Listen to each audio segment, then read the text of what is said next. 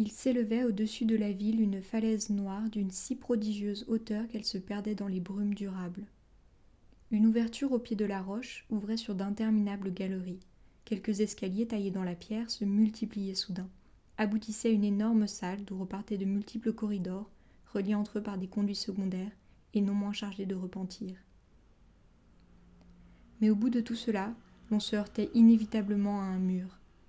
Et en effet, du dehors, un regard attentif sur la falaise eut découvert que la paroi était, en manière de columbarium, percée de maintes ouvertures peu profondes. Qu'on se fût emparé d'un rêveur, et l'on ne s'en privait jamais, il était aussitôt maîtrisé, ficelé, entraîné tout au long des corridors. L'on creusait alors jusqu'au vide, l'on déposait le rêveur sur le sol et derrière lui édifiait une définitive maçonnerie, de façon à constituer une sorte de grotte. Il y avait alors en vérité quelque mérite à rêver. Bonjour, je m'appelle Léna et je viens de lire le poème Les rêveurs de Roger Kowalski. C'est un poème mystérieux qui commence par décrire un lieu qu'on croirait sorti d'un conte de fées.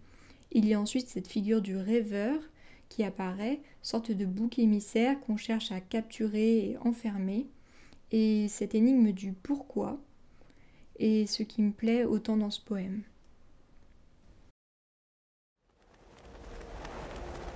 La semaine prochaine, je vous propose de suivre nounou pas comme les autres. Je vous souhaite une très bonne semaine et vous dis à vendredi.